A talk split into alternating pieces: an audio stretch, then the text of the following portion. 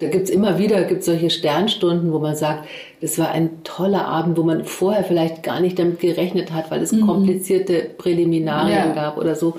Und dann der Überraschungsmoment, wo dann wirklich der Funke überspringt und das 300 Leute mucksmäuschen still sitzen und der Autor danach oder die Autorin beglückt sind, weil sie was rübergebracht haben. Und das ist dann schon... Das ist wunderbar.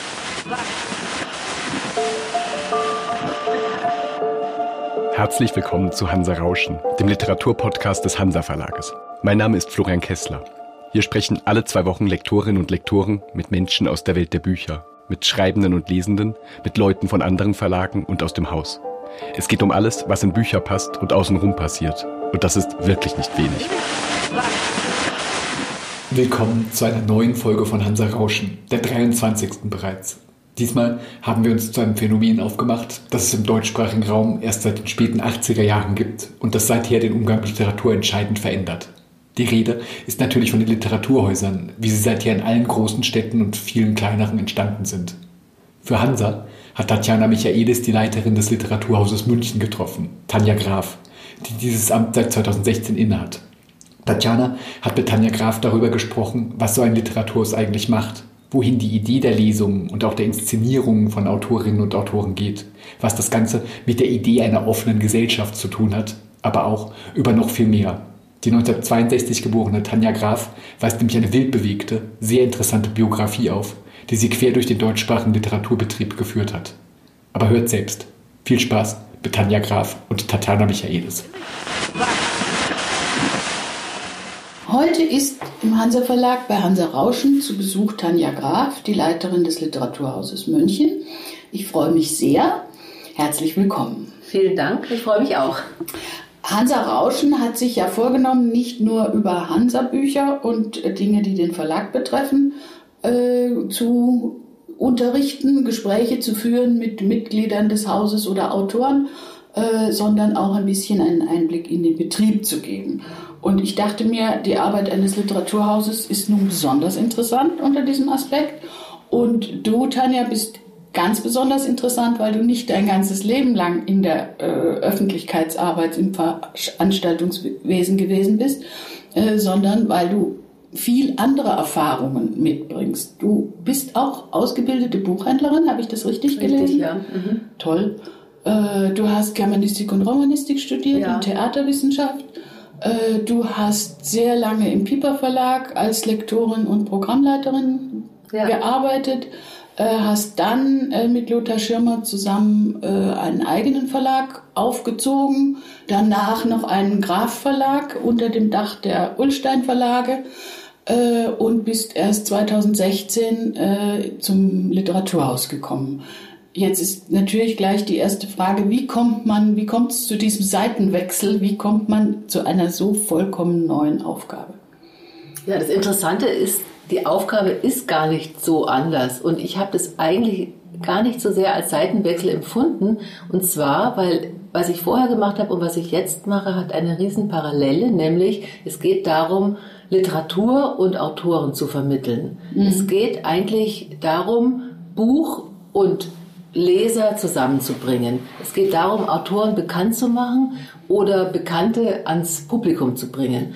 Und deswegen ist das Interessante für mich, habe ich vorher auch nicht so sehr eigentlich ähm, mir vorstellen können, dass die Arbeit ist relativ ähnlich. Wenn man äh, als äh, Lektor oder Verleger einen, äh, ein Programm zusammenstellt, dann ist es ähnlich wie wenn man als Veranstalter ähm, ebenfalls ein Programm zusammenstellt, nämlich mir geht es auch darum, dass im Literaturhaus eine ausgewogene Mischung an Veranstaltungen ähm, stattfindet, die sowohl bekannte Autoren, Autorinnen als auch äh, Entdeckungen äh, vorstellt und zum Teil auch nach Themen geordnet oder äh, es gibt da verschiedene Wie macht Konzepte. man sowas? Wie, wie setzt ihr euch zusammen oder bist du die, die den ersten Aufschlag hat oder wie macht man, wie macht man so ein Literaturhausprogramm?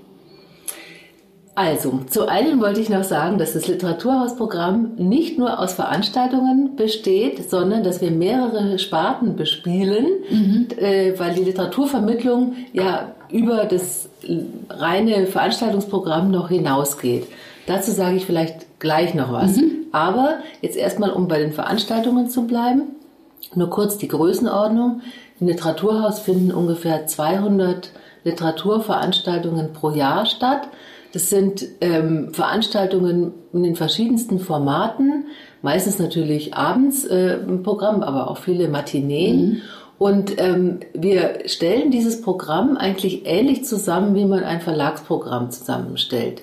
Das heißt, es gibt ein Programmteam, wir sind zu fünft, Ah ja. ähm, und dieses Programmteam sitzt einmal in der Woche zusammen zur Programmbesprechung und bei dieser Programmbesprechung kann jeder Vorschläge machen, was man als nächstes an Veranstaltungen vor. Ah, das ist ein Prozess, der verläuft, der läuft durchs ganze Jahr. Der also läuft ihr durchs ganze setzt Jahr. euch nicht äh, zu einem bestimmten Zeitpunkt hin und sagt, jetzt planen wir die nächsten sechs Monate. Naja, also es ist nicht, wir setzen uns jede Woche zusammen tatsächlich, aber es ist natürlich schon so, dass auch das Literaturhausprogramm strukturiert ist, so ähnlich wie ein Verlagsprogramm. Es gibt eine Frühjahrssaison und es gibt eine Herbstsaison. Klar, das folgt auch ein bisschen der, Der- den dem Erschein- Erscheinen der Bücher. So ist es, so Ja. ist es. Und ähm, es ist ja so, dass wir zweimal im Jahr uns mit den entweder Lektoren, Lektorinnen oder Veranstaltungs ähm, Presse, Presse, äh, äh, Leuten äh, zusammensetzen ja. oder äh, auch Verlegern, Verlegerinnen,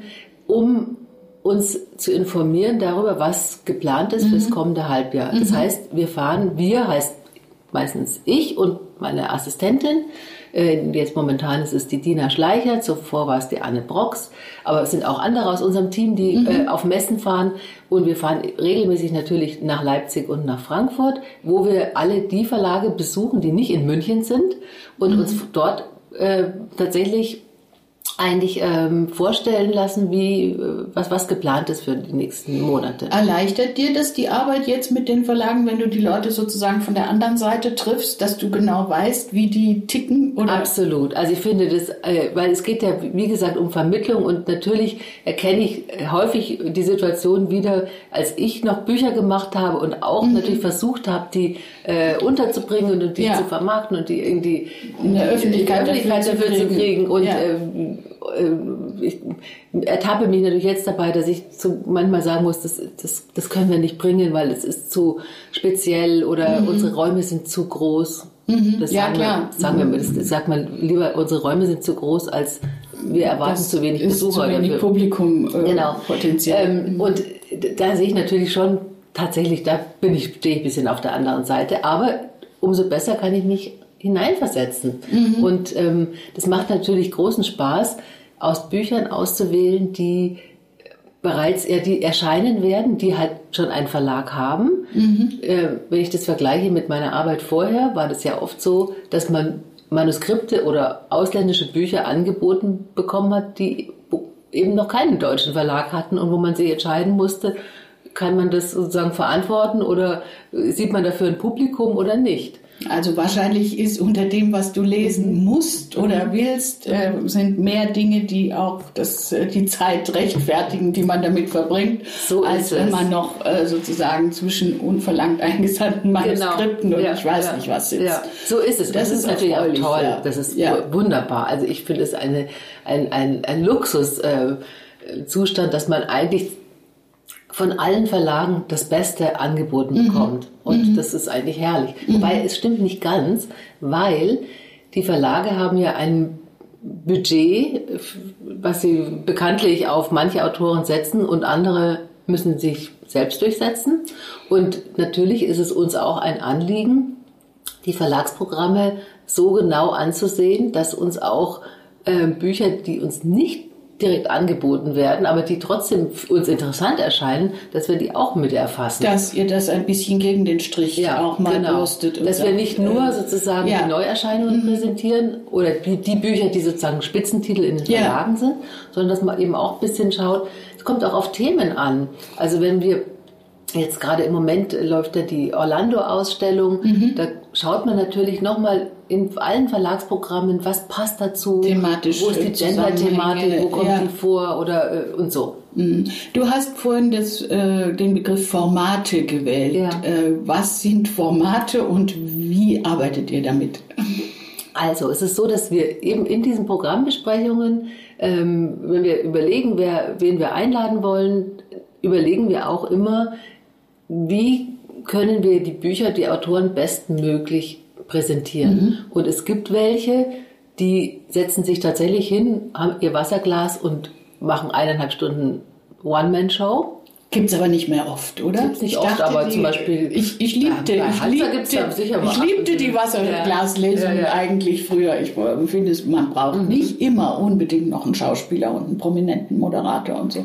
Ich fand Wasserglaslesungen, wenn der Autor wenn das, der Autor gut das kann, kann ist es toll. Ähm, also es gibt welche wie äh, zum Beispiel ähm, ja, der Christoph Ransmayr macht es mhm. toll oder auch, ähm, ich glaube, der Raul Schrott macht es mhm. auch super. Ja, oder Andrea Wulff, äh, mhm. die Humboldt-Forscherin, die, wenn die, die macht alleine eine Bühnenshow, das ist fantastisch. Aber es gibt auch Autoren, die das weniger gut können, die einen ähm, wichtigen Moderator brauchen auf mhm. Augenhöhe. Ähm, und es gibt natürlich klar, die ausländischen Autoren, die lesen ihre Texte nicht selber auf Deutsch, sondern da haben wir dann da immer einen Schauspieler. Schauspieler ja. Das heißt, das ist dann schon eine andere Veranstaltung ja. Äh, mit drei Leuten auf der Bühne.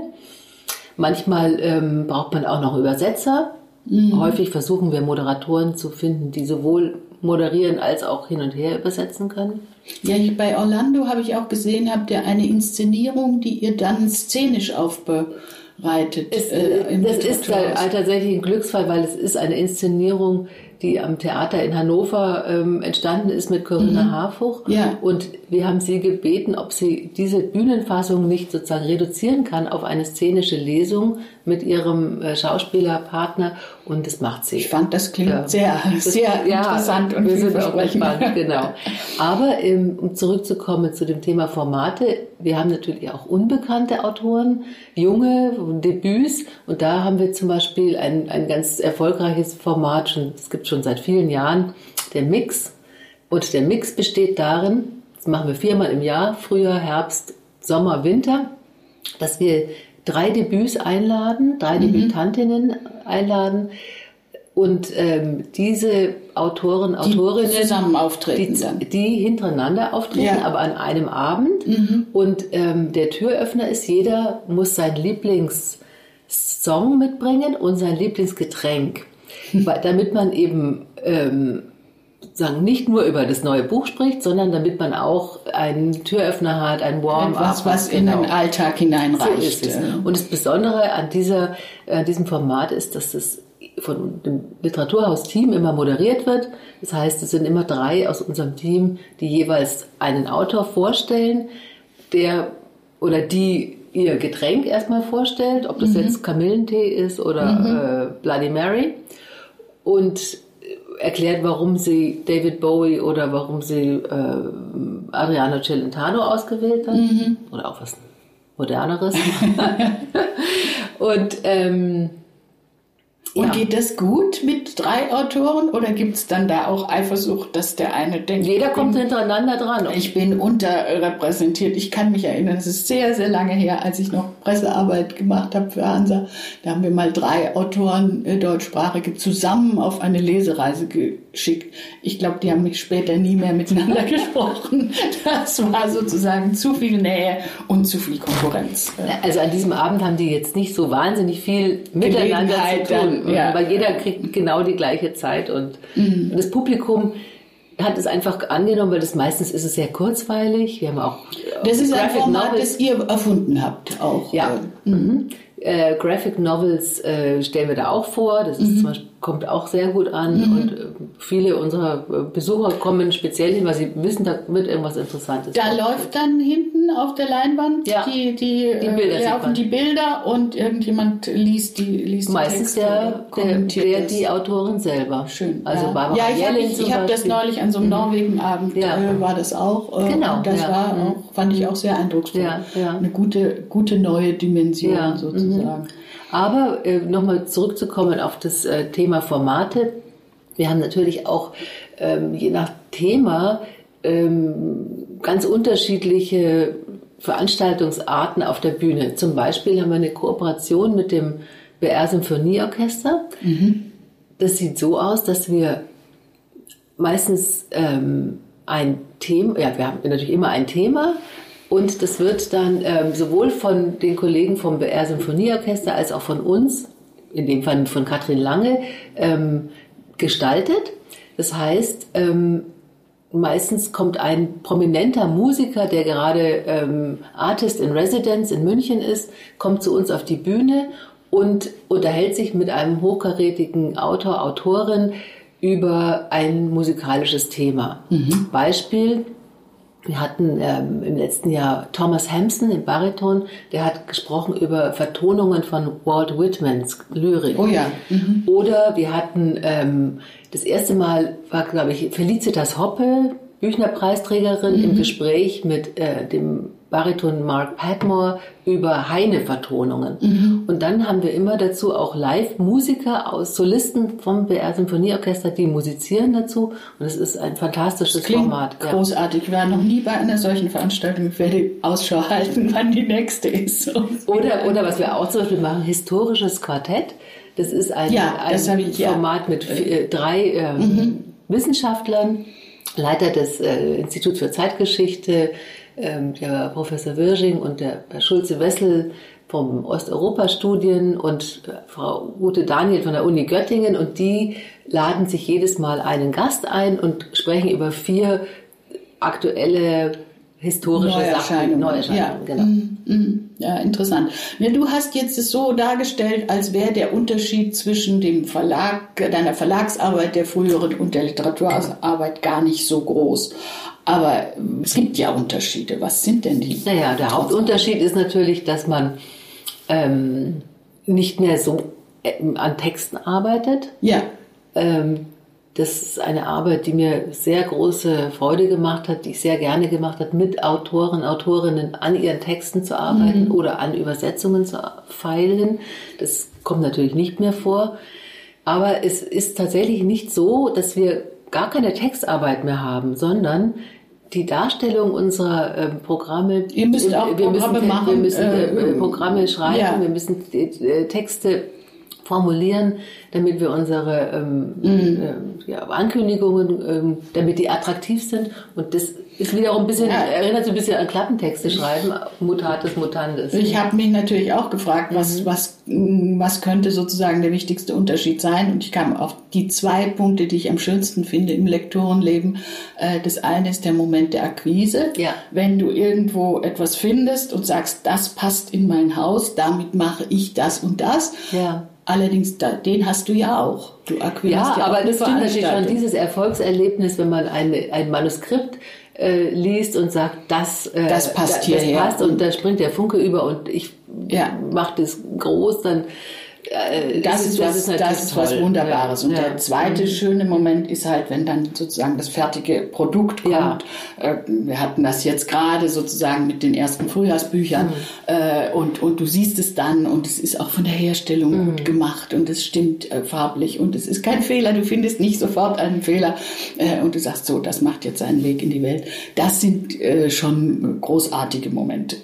Ja, die sind muss ich ehrlich sagen, nicht zu toppen. Also das war, immer, das, war einfach immer ein, also Glücksmomente, die man hat, eben wenn man im Verlag Bücher macht und das, das, das ist jetzt nicht mehr.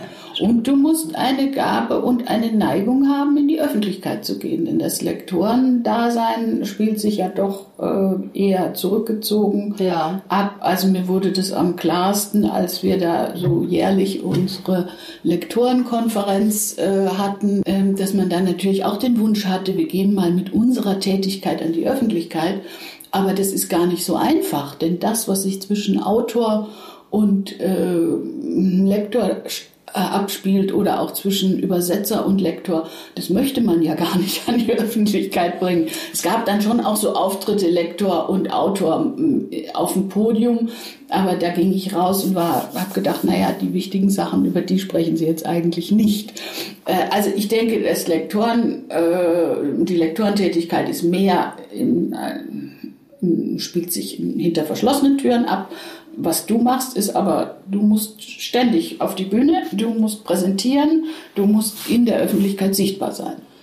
Ja, wobei ich finde, da ist trotzdem, äh, ganz so ist es nicht, wenn man als Lektor muss man ja auch für sein Buch einstehen. Erstmal im Verlag intern. Man muss sozusagen ich finde, es, man muss jetzt mal von der Das eigenen Person absehen, sondern es geht immer um die Vermittlung. Und äh, wenn man die, den Ehrgeiz hat, ein Buch zu vermitteln im Verlag, wenn man ein, wenn du ein Buch entdeckst und ein Manuskript entdeckst und sagst, ich will, dass es angenommen wird, dass alle anderen sich auch dafür Ja, klar. begeistern, Ja, dann musst du ja auch schon dafür Es sprechen. beginnt vom ersten Moment So an, es. dass du sagst, Genau. ich habe was Tolles Genau, gefunden. genauso wie Und, das der Buchhändler ja auch für ein Buch mit eigenen Worten Ja. einstehen muss, um das zu verkaufen an seine. Kunden.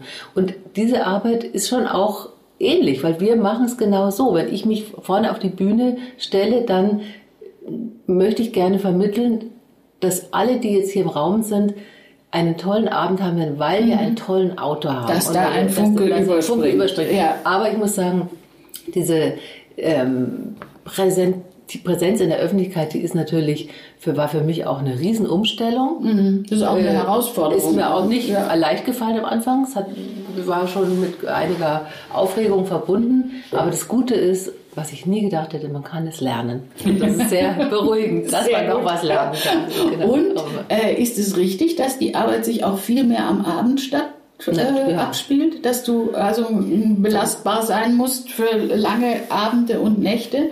Die findet eigentlich von morgens bis lange Und der Nächte Morgen, statt. äh, der Morgen gehört trotzdem noch dazu. Genau. Äh, Also weil tagsüber machen wir sozusagen die Arbeit, was übrigens auch eine ganz interessante Neuerung zum im Vergleich zum Verlags, äh, zu meiner Verlagstätigkeit ist, ist, dass ich mit ganz anderen Kooperationspartnern zu tun habe. Mhm. Also ich habe nicht mehr wie früher, als ich äh, als Verlagsfrau auf die Messen fuhr, mit ausländischen Kollegen zu tun, mit Lektoren aus anderen Verlagen, aus anderen Ländern, sondern äh, das fällt jetzt ganz das weg. Internationale, Das Internationale ist, ist, äh, ist, sehr viel weniger. Ist weniger. Auch mit, noch mit den Autoren. die Autoren. Ja, ja. Aber dass man eben auch mit städtischen Institutionen zu tun hat, dass wir, wir kooperieren zum Beispiel mit dem NS-Doku-Zentrum oder mit an, anderen städtischen Mhm. Institutionen, dann hat man viel natürlich auch mit den Stadträten zu tun, mit ähm, den Stiftungsratmitgliedern und so weiter. Also die Politik spielt eine viel, die Kommunalpolitik spielt eine groß, größere Rolle als sie es Naja, du hast auch den Titel Geschäftsführerin, Mhm. also das hat ja auch, ist ja auch eine finanzielle Verantwortung. äh. Ja, aber Gott sei Dank haben wir einen guten Kauf kaufmännischen Leiter, der dafür sorgt, dass das alles äh, Im Rahmen im ist. Rahmen bleibt. Genau. Mhm. Äh, Du hast gerade äh, die Autoren erwähnt. Äh, ist das jetzt ein ganz anderes Verhältnis, das man zu Autoren hat, wenn die da nur einen Abend auftreten, als wenn man sie so mit ihren Büchern begleitet hat und ihre ganzen auch äh, oft äh, Unzufriedenheiten, Wünsche äh, Ja, mitkriegt? ich sag mal, es ist natürlich viel kürzer, wenn man nur einen Abend mit Ja. jemandem verbringt. Aber auf die Künstlerseele muss man an diesem einen Abend auch eingehen, vorher und nachher. Ja. Und die Sensibilitäten berücksichtigen und dass sich alle wohlfühlen, dass sich alle äh, wertgeschätzt fühlen. Also das ist schon ähnlich ein bisschen. Hattest du besonders schöne Begegnungen oder besonders gelungene Abende in letzter Zeit? Ja, ich hatte gestern eine aufregende Matinee mit Angela Winkler. Das war eben gestern am Sonntag. Und da war es eben, ja, da merkte man, das ist eine sehr sensible Künstlerin, die gerade ihr autobiografisches Buch äh, vorstellt. Ja, es gab ja auch ein großes Interview in der, in der Süddeutschen, Süddeutschen. genau. Und das war schon mit einiger Aufregung davor verbunden und der Vormittag verlief dann aber wunderbar und danach waren alle glücklich. Vorher waren alle sehr aufgeregt, aber es ging dann schon. Was, was ist insgesamt ein gelungener Abend oder eine gelungene Veranstaltung für dich? Wo, woran bemisst sich das? Bemisst es sich äh, sicher zum einen, äh, ob genügend Leute kommen, aber auch sozusagen, was, was muss inhaltlich passieren? Was muss auf der Bühne stattfinden, dass du sagst, ah, das war jetzt ein toller Abend? Naja, großartig ist es immer, wenn Autoren, Autorinnen an einem Abend ähm, etwas preisgeben oder etwas dem, dem Publikum mitgeben, was es, womit das Publikum nicht vorher gerechnet hat. Und ähm, ich kann mich erinnern, einer der ersten Abende, als ich gerade anfing oder kurz bevor ich anfing, war David Grossmann Ja. äh, im Literaturhaus und das war zum Beispiel so ein Abend, wo ich, wo man, wo alle den Saal verlassen haben und gesagt haben, das war ein ich habe was gelernt für mein Leben sozusagen. Ja, ja, das ist bei Grossmann ganz toll und es gibt einige Autoren, mhm. die, die wirklich ähm, mhm. dann was zu sagen haben genau. bei denen das nie Routine wird. Genau. Die immer, wenn ja. der Moderator eine Frage stellt, mhm. dann kommt etwas Substanzielles. Ja. Äh, das, ist, das ist natürlich toll. Ja, und da, da gibt es immer wieder gibt's solche Sternstunden, wo man sagt, das war ein toller Abend, wo man vorher vielleicht gar nicht damit gerechnet hat, weil es mhm. komplizierte Präliminarien ja. gab oder so. Und dann der Überraschungsmoment, wo dann wirklich der Funke überspringt und das 300 Leute mucksmäuschen still sitzen und der Autor danach oder die Autorin beglückt sind, weil sie was rübergebracht haben. Und das ist dann schon. Das ist wunderbar. Ja, ja für, für uns auch. Also wenn mein Autor betroffen ja. ist und äh, dann äh, kann man das auch da unterscheiden, ob es eine Veranstaltung ist, bei der ich das höre, was ich im Grunde genommen schon weiß über das Buch. Oder aber ich muss ja als Lektor schon einiges wissen. Das ist ja mhm. unvermeidlich. Mhm. Aber die tollen Abende sind mhm. die, wo noch was zusätzlich passiert. Ja. Und es gibt eben Autoren, die auf dieser Bühnensituation dann nochmal zu Höchstformen auflaufen und, und sich dann auch sozusagen vom Publikum ähm, mhm. noch inspirieren lassen oder ähm, sich aus der Reserve locken lassen und das ja. ist dann immer ganz toll. Und das ist übrigens auch der Grund, warum ähm, ich glaube, dass, also ist ja unbestritten, dass der Zulauf zu Veranstaltungen immer größer wird. Mhm. Ähm, und ich spreche jetzt nicht nur vom Literaturhaus, sondern generell auch die Festivals boomen ja. und so weiter. Ähm, und es gibt auch immer mehr Veranstalter, Veranstaltungen mit Autoren, Autorinnen. Ähm, und meiner Meinung nach hängt es damit zusammen, dass man sich ja so viel in einer virtuellen Welt bewegt, dass man zunehmend das Bedürfnis danach hat, einen echten Austausch, Reale Menschen, genau, äh, Emotionen, Unvorhersehbares, äh, ja. Überraschendes zu erleben ja. oder ein, ein, ein, ein Moment, der äh, unverwechselbar ist. Eine erleben. menschliche Begegnung genau. Äh, und sei es auch, dass der auf der Bühne sitzt. Aber mal oft gibt es ja dann noch eine Diskussion. Das oder aber auch die Tatsache in einem Raum mit lauter ähm, mit, mit Leuten zu sitzen, die sich für dasselbe interessieren wie man selbst. Ja. Also, dass man so ein, ein, ein Gemeinschaftsgefühl mhm. hat, mhm. Ähm, ein, ein Teilen derselben, desselben Gedankenkosmos. Naja, gerade weil man als Leser sonst, mhm. äh, ja, ist ja eher ja. eine einsame, eine mhm. einsame Tätigkeit. Mhm. Und das finde ich schon interessant, dass ähm, das Publikum eigentlich diese Begegnung immer mehr sucht. Mhm. Und zwar auch ein ganz unterschiedliches Publikum, je nach Thema. Also wenn ähm, Margarete Stokowski bei uns ist, dann sind nur 30-jährige oder zwischen 20 und 30-jährige junge Frauen da, schwarz gekleidet. Und wenn ähm, Hans Woller und Felix Magath da sind, dann sind leider junge Männer da, mhm. eher selten im Literaturhaus ja. sonst. Äh, Fußballfreaks eben. Das war eine mhm. Frage, die ich mir auch schon gestellt habe. Was wisst ihr eigentlich über euer Publikum? Gibt es da Untersuchungen? Wer geht regelmäßig zu Lesungen? Oder könnt ihr das an, natürlich an den Mitgliedern, könnt es wahrscheinlich auch ein bisschen sehen? Ja, die Mitglieder, gut, das ist unser Freundeskreis. Ähm, aber wir haben tatsächlich vor zwei Jahren eine Umfrage von, der, von so einer jungen Gruppe von der TU machen lassen. Mhm.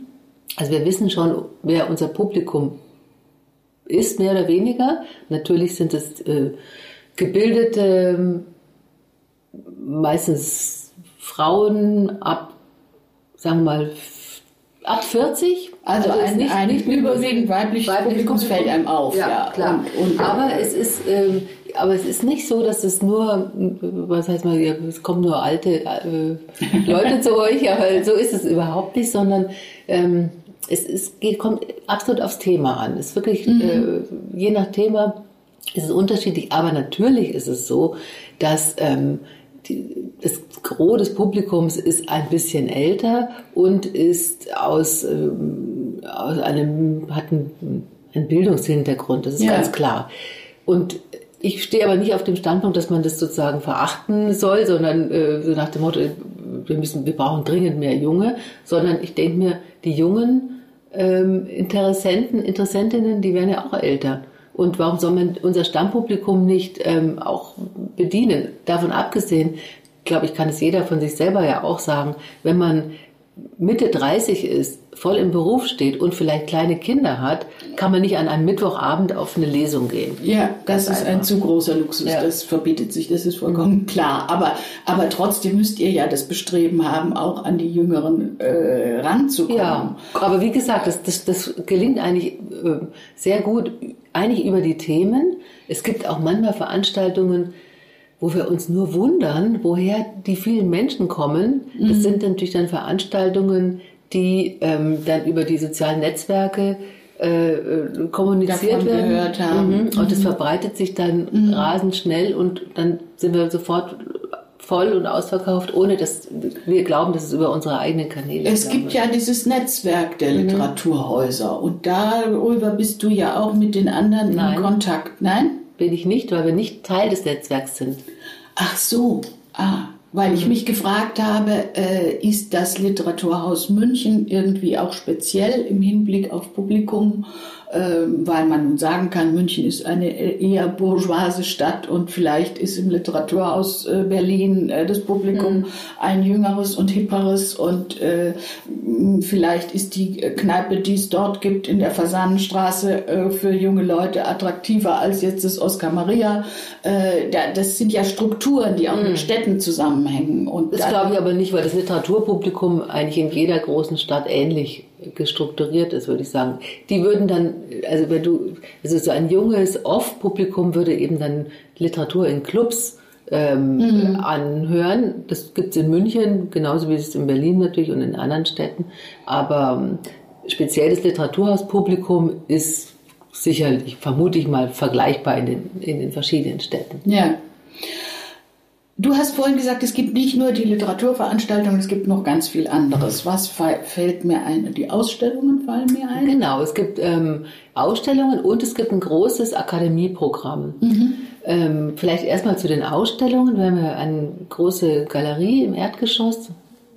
Tatsächlich gibt es immer noch viele Menschen, die im Literaturhaus schon waren und gar nicht wissen, dass wir einen Ausstellungsraum haben. Man kann es eigentlich nicht übersehen, wenn man reinkommt. aber, für viele gehen eben dann vorne übers Café rein und sehen Vielleicht fremdeln sie auch mit dem äh, mit, den- mit der äh, Literaturausstellung. ja. Also die Idee daran ist ja, dass ähm, Literatur sozusagen dreidimensional dargestellt wird, inszeniert wird, und zwar entweder Themen oder Werke oder Autoren, je nachdem. Und auch das ist eine ganz interessantes, ganz interessante Feststellung, dass Literaturausstellungen auch immer mehr und besser angenommen werden, dass es auf großes Interesse stößt, aber auch, weil wir eben versuchen, nicht so klassisch historisierende Ausstellungen zu machen, wo äh, sagen in Anführungsstrichen nur, nur Dokumente in Vitrinen liegen, sondern wir versuchen schon ein Werk oder ein Thema dem Publikum so nahe zu bringen, dass es aufzuschlüsseln. Und meistens verbinden wir das mit einem Begleitprogramm, Ja. äh, was ihm noch auch nochmal andere Dimensionen zeigt. Und ähm, wie gesagt, im Moment äh, ist gerade ja Orlando äh, nach dem Roman von Virginia Woolf, aber das ist eine Fotoausstellung kuratiert von Tilda Swinton, wo ähm, ist, für diese- Schau hat sie zeitgenössische Künstlerinnen und Künstler gebeten, ihre, ihre Ideen zu Orlando zu äh, umzusetzen. Und das ist eine ganz atemberaubende Ausstellung, finde ich, weil sie eben dieses Thema ähm, Gender, Fluidity, Gesch Ja, Ambivalenz der sehr, Geschlechter Sehr aktuelles Thema ja, ist äh, äh, Aufschlüssel. Aufschlüssel, genau. Und, und wandert die dann auch noch durch die anderen Literaturhäuser? Die- das schon. Wir haben sie übernommen aus Ah. Amerika und äh, von einer New Yorker Galerie und die geht dorthin auch wieder zurück. Die anderen Literaturhäuser haben nicht die Möglichkeiten, nicht alle haben die Möglichkeit, Räumlichkeiten mal die Räumlichkeiten haben. nicht da. Ja, Ja, Und ja. es kostet ja auch Geld und das ist natürlich auch ein bisschen eine finanzielle Frage. Seminare? Ja, genau. Ganz wichtig, das Akademieprogramm, was die Katrin Lange leitet. Und da gibt es eben ganz verschiedene ähm, Modelle. Es gibt einmal ähm, natürlich die Akademie des Schreibens, Ja. die ähm, vom Kultusministerium unterstützt wird und die im Zusammenschluss mit ver- verschiedenen bayerischen Universitäten aber vom Literaturhaus ausgeht. Und das ist eine Akademie, wo sowohl, ähm, ja, wo die, die meistens geleitet wird von einem Lektor und einem Autor, Lektorin, mhm. Autorin mhm. und die für wirklich angehende Autoren ist. ist mhm. eine, die müssen sich bewerben, das ist limitierte Teilnehmerzahl und so weiter. Und es sind wirklich tolle Seminare, die wirklich erstaunliche Ergebnisse insofern zeigen, aus denen weil erfolgreiche ja, äh, Werke. Die, äh, ganz viele der mhm. Autoren, die daran teilnehmen, können sich danach mit, über einen Vertrag mit einem Verlag freuen, mhm. was natürlich sehr schön ist. Was wir neu machen, ist, sind die offenen Werkstätten. Das heißt, da kann sich jeder bewerben, auch ähm, jemand, der vielleicht berufstätig ist. Als Laie, als Laie genau. zu schreiben. Und ja. da haben wir jetzt eigentlich auch schöne Erfahrungen gemacht mit so Wochenend-Workshops, äh, geleitet von prominenten Autoren, Autorinnen. Mhm. Zum Beispiel äh, Doris Dörrie hat das jetzt mhm. zuletzt gemacht oder auch Amelie Fried und Peter Probst mhm. oder der ähm, Christoph Magnus, Magnus ja, Magnusson ja. macht es demnächst. Mhm. Und ja, und, und Leda Borellik macht sehr viel ah, ja. bei uns. Dann gibt es äh, Workshops für Schüler, Schülerwerkstätten, mhm. äh, die enorm äh, berührend sind, toll angenommen werden. Da äh, arbeiten wir zusammen mit den Lehrern. Es gibt auch Projekttage für Lehrer, wo wir, äh, mhm. wo wir Lehrern ähm, zeigen, wie man den Deutschunterricht irgendwie aufschlüsseln kann, aufbringen, wie man neue Themen reinbringen kann und wie man Schüler vor allem dazu bringen kann, ähm, zu erkennen, wie wichtig es ist, sich auszudrücken. Was ist auch äh, zum Teil tatsächlich äh, eine Traumaüberwindung. Und die, und die kommen? Die kommen dann. Die also sind die durch ihren jeweiligen Deutschunterricht ja. noch nicht so abgeschreckt, Nein. sondern sagen, jetzt möchte ich es gerade mal auf eine andere Weise ausprobieren. Also wir hatten gerade eine Abschlussveranstaltung von äh, vier Schulen, das waren äh, Mittelschule, Montessori-Schule und zwei, drei Mittelschulen, wo die ähm, Schüler auf der Bühne dann was vorgetragen haben und es war unglaublich berührend und großartig. Und diese Workshops werden von, bei uns auch von Autoren geleitet. Mhm. Jetzt zuletzt äh, Sandra Hoffmann und Lena Gorelik. Und ähm, ja, da gibt's also wirklich äh, ganz wunderbare Ergebnisse, die wir auch meistens ähm, bündeln und dann auch äh, natürlich fotokopieren und zusammenfassen. Mhm. Äh, ja, sehr schön. Ich, ich habe ja auch mal äh, die Ausbildung fürs Lehramt an Gymnasien mhm. gemacht und ist immer bedauert, dass die Schule es nicht schafft, den Leuten, die so eine Begabung haben, da mehr draus zu machen. Ja, also ja. das ist praktisch eigentlich eine logische, eine logische Fortsetzung ja, dessen. Und ich habe auch äh, sehr profitiert als Lektorin von euren Übersetzerseminaren. Ja. Äh, weil ich da äh, gelegentlich so kleine Auftritte hatte und die Übersetzer kennenlernte. Mhm. Und äh, da sind ja dann auch, das waren ja auch oft die jungen Übersetzer, ja. aus denen nachher die äh, prominenten Namen für mhm. ihre jeweiligen mhm. Sprachen hervorgegangen mhm. sind. Das fand ich auch eine ganz, ganz tolle äh, Initiative. Ja, das Münchner Übersetzerforum tagt ja regelmäßig ähm, im Literaturhaus, beziehungsweise macht regelmäßig Veranstaltungen im Literaturhaus. Und mhm. das ist auch ganz toll, weil man wirklich so ein bisschen auch im Werkstatt ähm, Einblick bekommt. bekommt. Ja, mhm. ja. Mhm. Äh, sag, magst du noch was sagen zum Literaturfest? Das Literaturfest ist ja nun noch mal ein Spezialfall und ja. da, dem stehst du auch vor. Ist das richtig? So ist es. Das ist es qua Amt äh, ist es jetzt äh, bin ich da auch zuständig dafür. Natürlich in einem wir sind ein großes Team.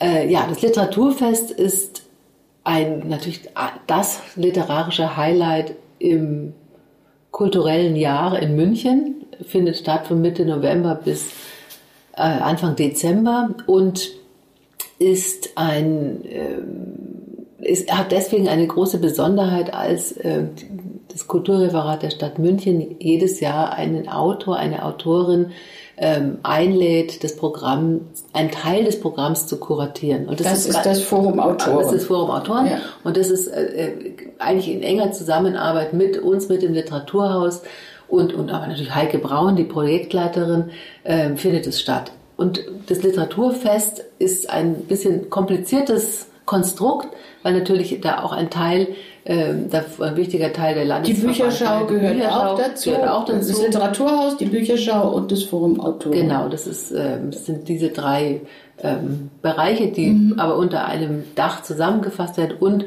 was im Literaturhaus ganz speziell auch nochmal ist, an dem letzten Wochenende findet der Markt der unabhängigen Verlage ja, statt. das finde ich auch eine ganz besonders schöne Und das Sache. ist mal toll. Das ist übrigens auch eine Verkaufsausstellung, was ich auch wichtig finde, dass Ja. man eben Bücher und Grafiken da gleich kaufen kann. Und das hat sich über jetzt wirklich, glaube ich, 20 Jahre bewährt und wird auch übrigens auch das wird von anderen äh, Literaturhäusern tatsächlich auch ähm, Das gibt es in, inzwischen an mehreren, ja. Mhm. äh, an mehreren Stellen. Ja, oder Basel hat es, glaube ich, auch.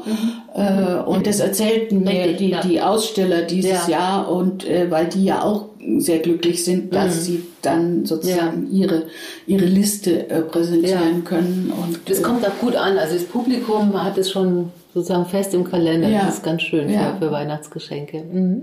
Ja, äh, ich glaube, das waren schon die wichtigsten äh, Nebenschauplätze. Oder fällt dir noch einer ein? Neben, also wenn man zuerst denkt man immer an die an die äh, Literaturveranstaltungen, an die Lesungen, Ja. Äh. ja, also Ausstellungen und das Akademieprogramm. Mhm. Ver Räume vermieten. Musst du sowas auch? Natürlich. Um noch ja, Geld damit verdienen wir ja auch Geld. Damit verdienen wir Geld, was unser Kulturprogramm unterstützt.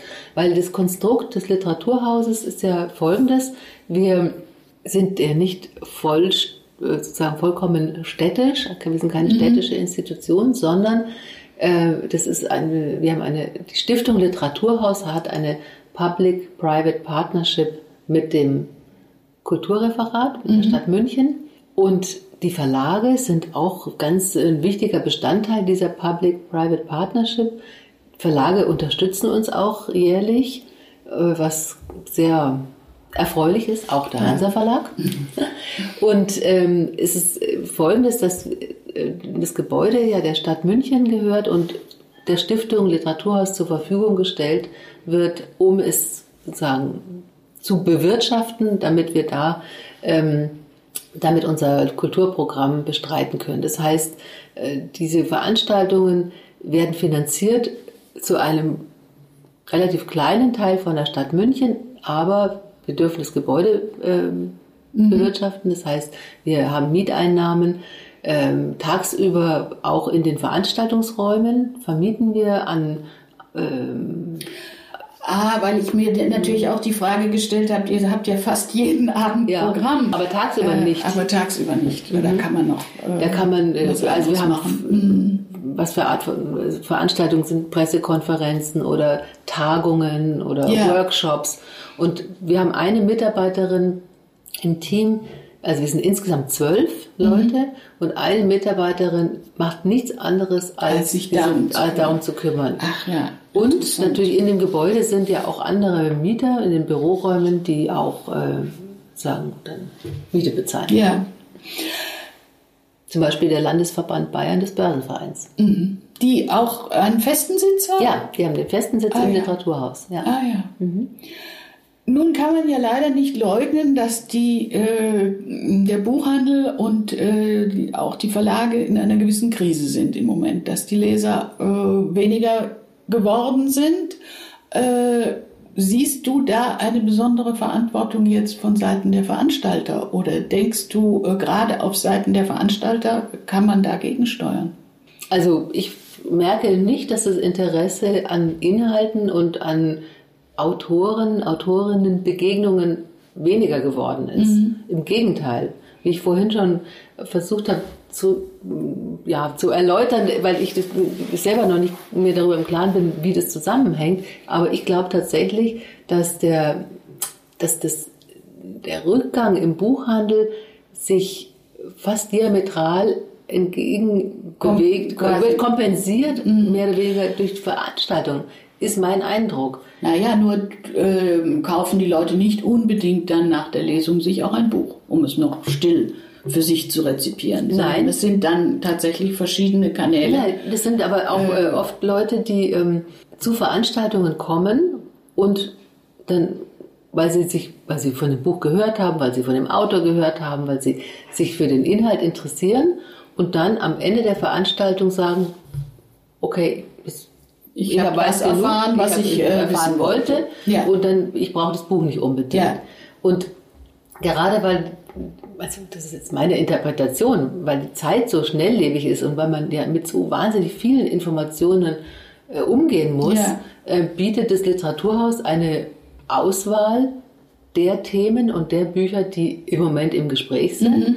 Und es gibt einfach viele, äh, und vor allem unser Stammpublikum, die fühlen sich dann genügend informiert und denen reicht es, einen Abend mit einem Autor und einem Buch zu verbringen und müssen sich deswegen das Buch nicht unbedingt kaufen. Finden die Verlage natürlich trotzdem manchmal schade und ja, klar. die Autoren auch, die Absolut. gerne noch ein paar Bücher mehr signiert Ich glaube, dass es Äh, wirklich auch, eine Erscheinung der Zeit ist, dass man, ich meine, wenn man sich anschaut, wie viele, was alles geboten wird in Na einer klar, Stadt wie es ist München. eine, eine, eine Überfülle äh, an, wie du sagst, Informationen und, und Veranstaltungen und Mhm. alternativen Medien, mit denen man sich beschäftigen kann, äh, dass man damit natürlich immer äh, in Konkurrenz steht. So ist es.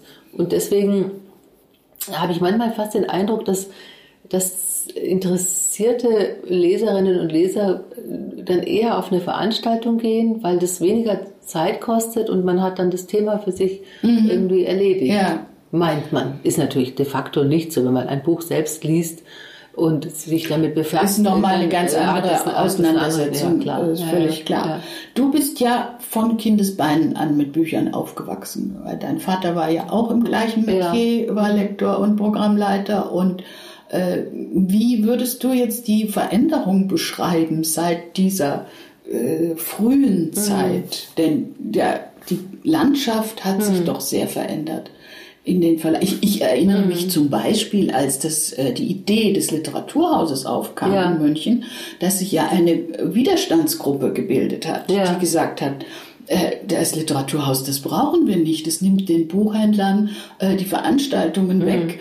Äh, und, und was soll das eigentlich? Mhm. Ja. Es ist, kommt einem heute so anachronistisch vor, äh, dass man es gar nicht mehr glauben kann. Ja. Äh, aber da hat sich ja doch sehr, sehr viel äh, gewandelt. Ja. Es war auch gut, dass mein Vorgänger äh, und Mitgründer des Literaturhauses, Reinhard Wittmann, dass er so hartnäckig war damals und das äh, Und den Sturm den an sich Sturm- hat Sturm- ja, ich kann mich noch ja. genau erinnern, dass er damals auch, der war damals auch im Piper Verlag, als ich noch dort war und hat äh, dafür auch geworben, also nicht nur mir gegenüber, sondern damals natürlich dem, dem Verlagsleiter gegenüber auch und ähm, ja, und damals hat wirklich keiner noch damit gerechnet, was übrigens auch ähm, sich zeigt, wenn man sich vorstellt, das Literaturhaus, der Haupteingang unten geht ja ins Café und nicht ins Literaturhaus.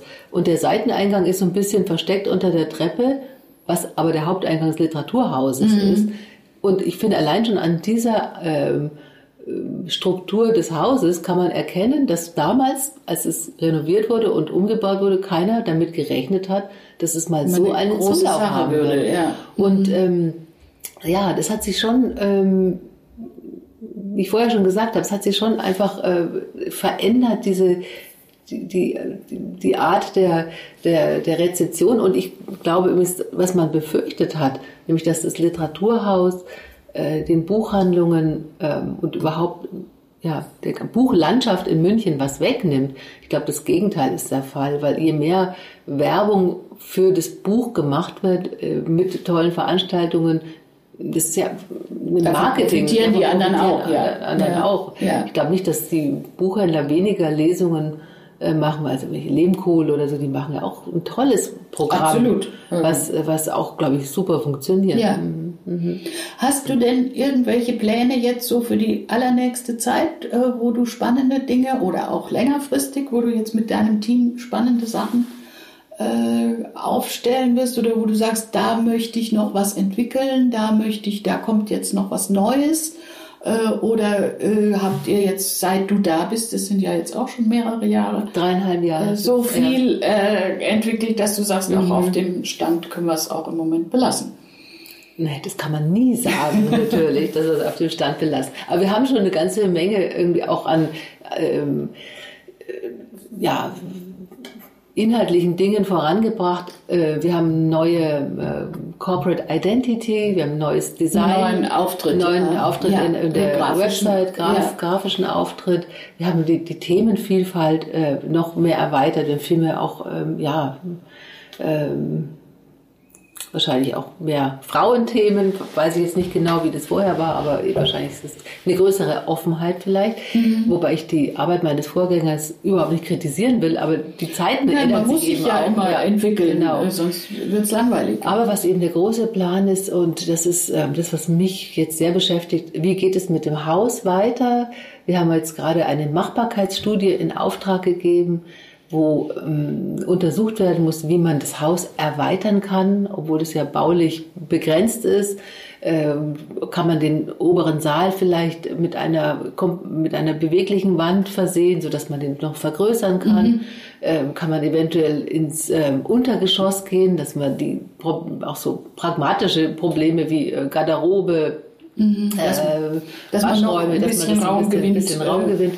da sind wir gerade dabei mit dem mit dem gleichen Architektenbüro, was damals die Renovierung 1997 gemacht hat, mit Professor Kiesler, mit diesem Büro sind wir gerade im Gespräch. Und ähm, ja, was sich natürlich auch ein bisschen als schwierig wie immer äh, in solchen Zusammenhängen herausstellt, ist, ähm, wie kann man sozusagen strategisch planen, Zeit sich nehmen, ähm, strategische Überlegungen anzustellen und gleichzeitig im Tagesgeschäft präsent Sein zu sein. Sein Tagesgeschäft gut zu machen. Und ja. das ist ein Spagat, den äh, den man, haben, ja, den haben eigentlich mhm. alle, alle ja. diese Professionen mhm. und da kann ich mhm. nur ganz mhm. viel Gutes wünschen. Danke. Und dir mhm. herzlich danken für die vielen interessanten Auskünfte. Ich habe viel dabei erfahren und ich hoffe, die Hörer dann auch. Danke. Danke nochmal, Tanja Graf.